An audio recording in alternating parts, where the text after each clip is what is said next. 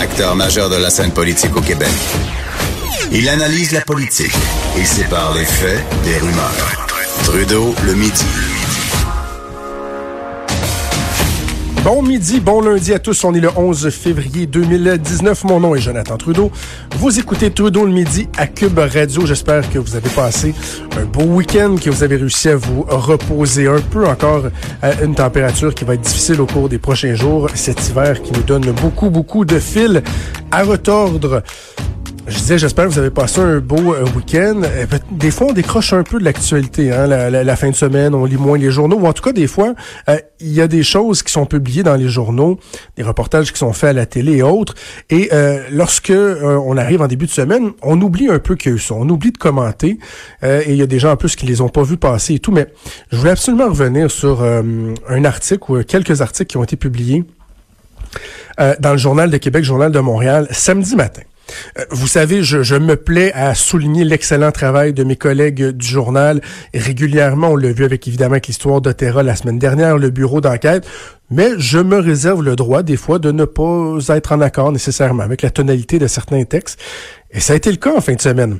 Euh, peut-être vous me direz, bon, je suis le conjoint d'une obstétricienne gynécologue, fait que j'ai assurément une sensibilité, mais lorsque j'ai vu euh, sur la page couverture et dans le journal un texte qui s'intitulait Comme à l'époque des filles de Caleb, elles accouchent à la maison et parfois seules, ou d'une façon un peu romanesque, on venait dire que c'était de plus en plus en vogue euh, les accouchements à domicile sans assistance ou avec sage-femme et en donnant très peu de place aux réserves, entre autres, de l'Association des obstétriciens gynécologues, je me suis dit, il me semble que souvent, lorsque ma conjointe revient d'une garde et qu'elle me raconte des accouchements difficiles, c'est pas rare qu'elle me dit, et c'était un accouchement qui avait débuté dans une maison de sage-femme ou à la maison avec une sage-femme. Et je me dis, ben, il y a peut-être des questions là, à, se poser, ou en tout cas des points, des interrogations à soulever. Je me suis, je me suis dit, tiens, pourquoi ne pas en parler avec la présidente de la Fédération des médecins spécialistes du Québec, Madame le docteur Diane Franqueur, que vous connaissez et qui est également obstétricienne gynécologue. On va aller la rejoindre en ligne. Bon midi, Madame Franqueur. Bonjour, Monsieur Trudeau. J'ai envie de vous demander. je vous dirais, non seulement je suis obstétricienne gynécologue, j'ai je viens de finir ma fin de semaine de, on dit une fin de semaine de garde, mais finalement c'est des quarts de travail parce que je travaille encore à Sainte-Justine, euh, où je fais une fin de semaine par mois. Je fais de 8 heures le soir à 8 heures le matin le vendredi soir et de 8 heures le matin à 8 heures le soir le dimanche. Donc euh, je suis bien exposée aux accouchements euh, normaux. C'est ce qu'on souhaite à tout le monde, mais parfois ça fonctionne pas toujours comme on le souhaiterait. Ouais, je comprends bien. Moi, ma, conjointe vient de finir une garde de 48 heures en fin de semaine, donc je connais bien cette cette réalité-là. Ce, ce, ce phénomène, premièrement, est-ce qu'on peut appeler ça un phénomène? Est-ce que vous le sentez qu'il y a vraiment une mode, une tendance euh, euh à, à, ce que les femmes se dirigent de plus en plus vers les services des sages-femmes, par exemple? Ben, écoutez, je pense qu'il y a certains constats qu'il faut faire, puis le, le but de, de, votre émission, je pense que c'est de remettre un petit peu les, les pendules à l'heure. Première chose, les sages-femmes au Québec donnent d'excellents services. Elles sont très bien formées, elles sont extrêmement bien performantes et quand elles, elles restent dans le cadre de pratique qui est la grossesse normale et, le, l'accouchement normal, en général, euh, tout va très bien. Maintenant, souvent, elles vont se faire demander par euh, les femmes qui sont suivies par les sages-femmes d'aller plus loin quand il y a une grossesse à risque, euh, un accouchement après césarienne à la maison etc. Et c'est là où il y a vraiment des risques. Et, c'est à ce moment-là que les femmes doivent savoir que lorsque c'est pas une grossesse sans risque, on joue avec le feu d'accoucher à la maison. Alors il y a aucune, aucune, aucune raison qu'il y ait une femme au Québec qui décide d'accoucher toute seule à la maison sans aucun professionnel de la santé. Ça, c'est vendre du bonheur qui n'existe pas. C'est sûr que ça peut arriver que ça aille bien, mais ça peut arriver que ça aille très mal aussi. Là. Il faut être suivi. et les sages-femmes sont formées pour offrir euh, ce genre de service, mais souvent elles vont dire non et les femmes vont insister. Et c'est là où c'est difficile et c'est là où on, on vend un peu du rêve en disant ben non, ben non, la grossesse est naturelle accoucher chez vous, puis si ça ça va pas bien, on vous transfère à l'hôpital, mais parfois il est trop tard. Ben, et c'est ça, parce que, et vous avez bien fait de le mentionner, docteur Franquin, le but n'est pas de démoniser le, travail des sages-femmes, elles sont bien intentionnées, elles sont formées, elles donnent un bon encadrement. Mais c'est vrai que lorsqu'il y a des problématiques, c'est euh, c'est à l'hôpital que ça se transfère. C'est les obstétriciennes, obstétriciens qui sont euh, pris avec le problème, si on veut. Et même dans certains cas, vous l'avez dit, le délai entre euh, le, le, moment où la personne était avec une sage-femme et le transfert à l'hôpital peut faire en sorte qu'il y aura des conséquences qui sont irréversibles. Oui, puis souvent on s'est basé de, de, puis encore une fois, comme je vous dis, lorsqu'on choisit bien les clientèles qui sont les grossesses sans aucun risque, la, sage-femme est allée faire l'évaluation à la maison, que c'est possible de, on n'est pas dans un quatrième étage où la civière de l'ambulance pourra pas descendre dans un, escalier en tourniquet. Là. Quand, quand toutes les conditions sont idéales et que les femmes le souhaitent, c'est faisable et le risque, il est, il est jamais zéro, comme le risque est jamais zéro à l'hôpital non plus, mais il est, il est mieux, euh, je dirais, calculé. Maintenant, lorsqu'on compare, par exemple, à une pratique en Europe on a comparé beaucoup, par exemple, avec ce qui se fait aux Pays-Bas, où il y a des hôpitaux à peu près à chaque coin de rue, puis les ambulances sont devant la maison, ils attendent. Au Québec, ça marche pas comme ça. Vous le savez, l'hiver, là, c'est l'enfer. Les ambulances sont débordées. Euh, parfois, ils doivent choisir entre une personne âgée qui est en train de faire une crise cardiaque ou la maman qui pourrait être à risque à l'autre bout de la ville on n'a pas suffisamment de d'ambulanciers et de, et de ressources pour que l'ambulance reste devant la maison pendant tout le travail, mais à ce moment-là, c'est sûr qu'il va y avoir des délais. Puis vous savez, un, cerveau d'un petit bébé, là, c'est pas compliqué. Quand ça commence à, manquer d'oxygène, on a exactement 12 minutes. 12 hmm. petites minutes ou 12 très longues minutes quand on essaie de faire des miracles, avant qu'il commence à avoir des séquelles au niveau du petit bébé. Et ça, il y a personne qui souhaite ça à personne. Donc, il y a des interventions qui peuvent euh, nécessiter de l'aide. Et c'est pour ça qu'évidemment, les sages-femmes vont recommander un accouchement à domicile lorsque euh, il y a zéro risque, que tout s'annonce bien, puis que tout est beau, puis qu'il n'y a pas de complications de grossesse, et surtout que la femme le souhaite, parce que, vous savez, on a quand même travaillé. Moi, j'ai été impliquée euh, au tout début de ma pratique, je dirais, c'est une vingtaine d'années, lorsque on a créé l'ordre des sages-femmes, et on avait essayé de faire des recommandations justement pour diminuer les risques avec le temps, le, le, profil de, de, de champ de pratique s'est vraiment amélioré. Puis c'est pour faire en sorte, pour laisser le plus de choix possible aux femmes du Québec qui peuvent soit accoucher à la maison, soit accoucher dans une maison de naissance qui a des liens plus étroits, plus rapides avec l'hôpital, ou dans certains établissements, accoucher à l'hôpital, mais dans une zone qui est à part, où hmm. les médecins vont pas leur souffler dans le cou, puis les espionner, puis que les infirmières sont pas là, elles viennent avec leurs clientes, puis la patiente accouche, puis elles s'en vont après quand tout va bien, puis c'est quelque chose qui va pas, mais on est juste à côté, puis on arrive et, et la patiente nous est transférée. Ce sont des choix qui respectent la volonté des femmes du Québec dans la sécurité.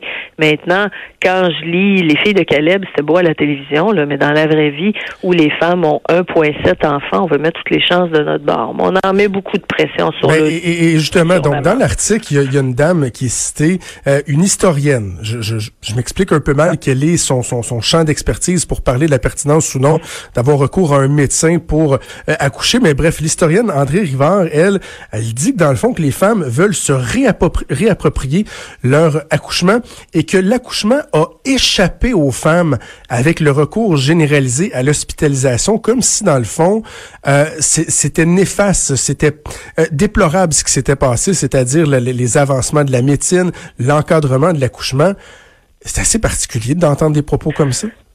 Ben, vous savez, c'est des voix qui ont beaucoup de micros. Hein? Donc, c'est pour ça qu'on en entend beaucoup parler. Nous, dans notre pratique au quotidien, on va avoir l'autre extrême. On va avoir une femme qui va venir nous voir pour nous demander une césarienne qui n'a pas lieu d'être faite pour aucune raison médicale parce qu'elle dit c'est mon droit, c'est mon choix. Bon, nous dans mon groupe à Saint-Lucie, on a toujours refusé d'en faire parce que il peut la une césarienne, c'est une chirurgie, il peut avoir des risques et moi personnellement, je me suis toujours dit si la patiente meurt d'une embolie pulmonaire pour une césarienne inutile, je serais pas capable de vivre avec ça, donc j'ai toujours refusé de le faire s'il y avait aucune indication.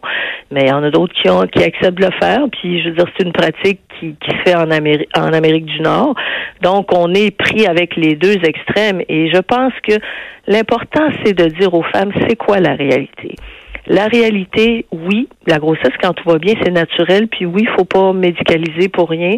Et vous savez, à, accoucher à l'hôpital, les infirmières, là, elles sont extraordinaires. Là. Et en fin de semaine, je peux vous dire, là, hier, on avait la plus bonne des doulas qu'on n'avait jamais vue depuis longtemps, là, qui était, elle, écoutez, elle, elle, elle impressionnait tout le personnel qui était là dans le positionnement de sa patiente pour que le travail aille vite, puis qu'elle aille bien, puis qu'elle a accouché euh, sans, sans épidural, puis c'est parfait, puis on respecte ça tout à fait, puis on est toujours content, puis on, on est toujours heureux quand il nous arrive des fois avec des idées qu'on on est moins familier, mais qu'on essaie, puis quand ça marche, vous savez, le, euh, on est on est très heureux quand tout va bien. Puis c'est sûr que quand ça va pas bien, ben là on arrive avec la cavalerie, puis oui, on va être plus intense, on va mettre des solutés, puis euh, parce que vous savez, on peut mourir en accouchant aussi. Puis moi, ça fait 25 ben, ans que je pratique l'obstétrique. Puis quand ça va mal, je peux vous dire que je suis très heureuse de pouvoir peser sur le bouton rouge pour avoir des gens qui viennent m'aider et qui arrivent en courant. Ben oui.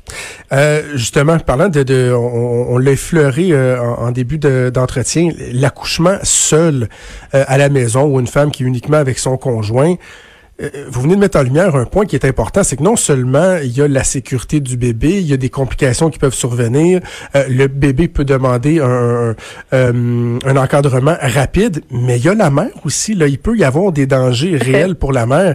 Et franchement, de penser qu'il y a des gens qui veulent faire la promotion de ça, de dire, écoutez, il n'y a aucune raison d'aller à l'hôpital. Vous pouvez accoucher vous-même tout seul à la maison. Je, je, je trouve que c'est dangereux, c'est imprudent comme message. Ben, en fait, c'est pour ça que je vous dis tout. Nous, on va respecter le choix des femmes. Il n'y a aucun problème. Il n'y a personne qui se fait attacher sur un lit pour avoir une césarienne. Ça arrive pas. Puis, moi, là, je suis vieille. Ça fait 25 ans que je fais de l'obstétrique. Des épisiotomies de routine, j'en ai jamais fait. Là. Ça n'existait même pas quand j'étais étudiante. Là. On s'entend qu'il y avait certaines personnes qui, en, en, faisaient de façon automatique euh, il y a plusieurs plusieurs années, mais nous, j'ai jamais appris à faire ça, puis je l'ai jamais enseigné non plus. Là. Alors, à un moment donné, il faut, faut en revenir de ces, ces agressions qu'on qu'on accuse toujours de faire. On respecte le choix des femmes et on est là pour les aider, mais il faut leur dire la vérité. Et, et c'est sûr que lorsqu'on fait la promotion que parce que c'est naturel, c'est une garantie que tout va bien aller, ben vous savez, il y a, la médecine, ça a quand même permis aussi de sauver des enfants, de sauver des mères. Là. Alors, je pense qu'on en met beaucoup, beaucoup sur le dos euh, des nouvelles mamans qui doivent à, tout prix euh, en faire de l'accouchement une performance, là, euh, où tout doit être parfait. Mais vous savez, ce qu'on veut au bout, là, c'est avoir un petit bébé en santé, là. et encore une fois, les femmes, on va les encourager à aller plus loin. Pourquoi est-ce que les femmes vont avoir un taux d'épidural élevé? Ben, c'est parce que ça marche, puis souvent, euh, le travail est long, puis est-ce qu'on est obligé de souffrir en 2019? Si c'est un choix personnel, on va le respecter, mais on n'est pas obligé. Puis c'est pas vrai que l'épidural donne plus de césariennes. Là, et ça, il y a eu des, des données euh, euh, plus plus que plus que moins pour le prouver. Mais encore une fois, il faut respecter le choix de toutes les femmes. Mm. Et, et, quand on, on fait la promotion d'accoucher tout seul à la maison, je pense qu'on rend pas service aux, jeunes femmes parce qu'il y a des et il faut leur expliquer. Puis après ça, nous on, va, on est là pour respecter leur choix. Là. Docteur Franqueur, avant de vous laisser quand même juste un mot sur euh, l'état d'avancement des travaux avec le gouvernement. Euh, la semaine dernière, on a appris qu'il y a des chiffres de l'Institut canadien d'information sur la santé qui sont sortis, qui démontrent que ah, finalement, euh, l'écart de rémunération entre les médecins québécois et le reste des médecins dans le Canada est pas si important que ce que la coalition Avenir Québec avançait. On a l'impression que le fameux milliard de dollars que François Legault voulait aller rechercher dans les poches des médecins spécialistes, ben ils font comme neige au soleil. On est rendu où dans, dans, ces travaux-là? Ben, c'est probablement comme les autres changements climatiques. Là. Il semble avoir fondu.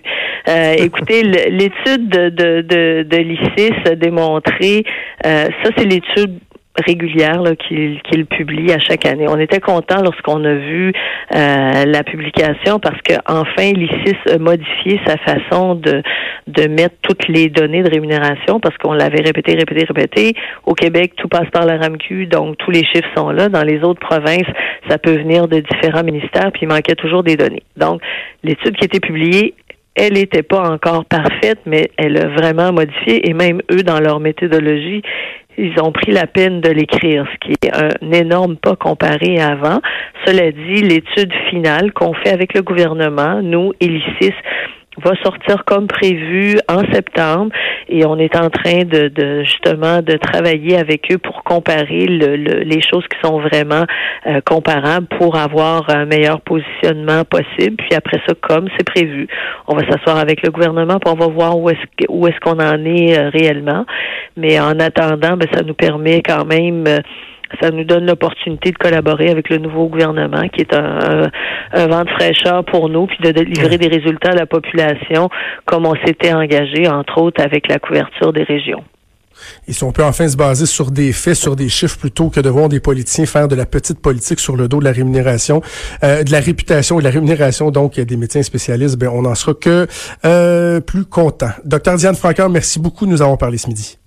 Je vous en prie. Bonne journée. Merci, docteur Diane Franqueur, qui est présidente de la Fédération des médecins spécialistes du Québec, la FMSQ, qui est également euh, obstétricienne gynécologue. Donc, je voulais absolument revenir sur cet article-là et, je, suis content de la façon qu'on le fait avec euh, docteur Franqueur parce que le but n'était pas de démoniser les sages-femmes. Je voulais qu'on fasse bien attention à ça.